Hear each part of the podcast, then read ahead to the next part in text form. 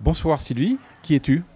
Bonsoir, je suis euh, Sylvie Busca, euh, fondatrice euh, et présidente de la société One in Block. Alors One in Block est une start-up qui a été créée en 2020 pour permettre au domaine des vins, de vins et spiritueux de lutter contre la contrefaçon, d'améliorer la traçabilité, de garantir la provenance et d'assurer une expérience client innovante pour, pour leurs clients finaux.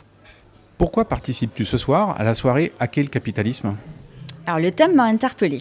Euh, m'a interpellée parce que je pense que lorsque je suis rentrée à la fois dans le vin mais aussi dans la technologie blockchain, c'était avec la sincère volonté en fait d'apporter des solutions concrètes euh, au domaine pour euh, sur les quatre problématiques défis que j'ai que j'ai évoquées tout à l'heure. et c'est vrai que la, blockchain m'est apparue évidente de par son, son aspect de décentralisation, de transparence, pour vraiment porter quelque chose d'innovant et, et surtout d'utile en fait euh, euh, pour les producteurs de vins spiritueux et pour les consommateurs. Pour les personnes qui vont écouter ce podcast et qui n'ont pas participé à ton intervention précédente, peux-tu nous rappeler quels sont les quatre défis en question? Alors les quatre défis, c'est un, lutter contre la contrefaçon, donc permettre l'authenticité d'une bouteille partout et partout dans le monde, euh, avec des outils simples, hein, que sont euh, un simple smartphone. Euh, n'importe qui pourra s'assurer de l'authenticité d'une bouteille. le deuxième défi, c'est tout ce qui est traçabilité et provenance. D'où vient ma bouteille? Quel a été son parcours? Et le troisième défi, donc, c'est euh, le défi de, l'innovation, de l'expérience client. C'est comment créer du lien, un lien de confiance direct euh, entre un domaine et le consommateur final, et entre le consommateur et le domaine. Tu avais parlé de quatre défis, donc il n'y en a que trois. Il en manque un. Le quatrième défi, pardon, c'est tout ce qui est qualité, euh, parce que le vin a, cette spécificité d'être un produit fragile, donc des mauvaises conditions de transport et de stockage euh, sont destructrices pour le produit. Donc là, on est, on, est vraiment sur une caractéristique très spécifique du, du secteur du vin, et là aussi, on a apporté une solution, en partie grâce à la technologie blockchain. Comment comptes-tu hacker le capitalisme à ton niveau, dans ton métier?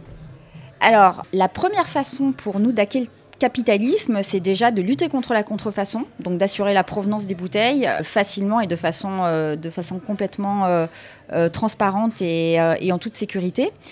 Et la deuxième façon de hacker le capitalisme pour One in Block, c'est aussi peut-être de mieux répartir la valeur. Parce que chez One in Block, on associe un NFT à une bouteille de vin. Donc on adosse un, NFT à un produit physique, donc là en l'occurrence la, bouteille de vin. Et cette bouteille de vin et ce NFT, pardon, va être, euh, euh, la propriété de ce NFT va être transférée de pair à pair tout au long de, la chaîne de distribution jusqu'au consommateur final.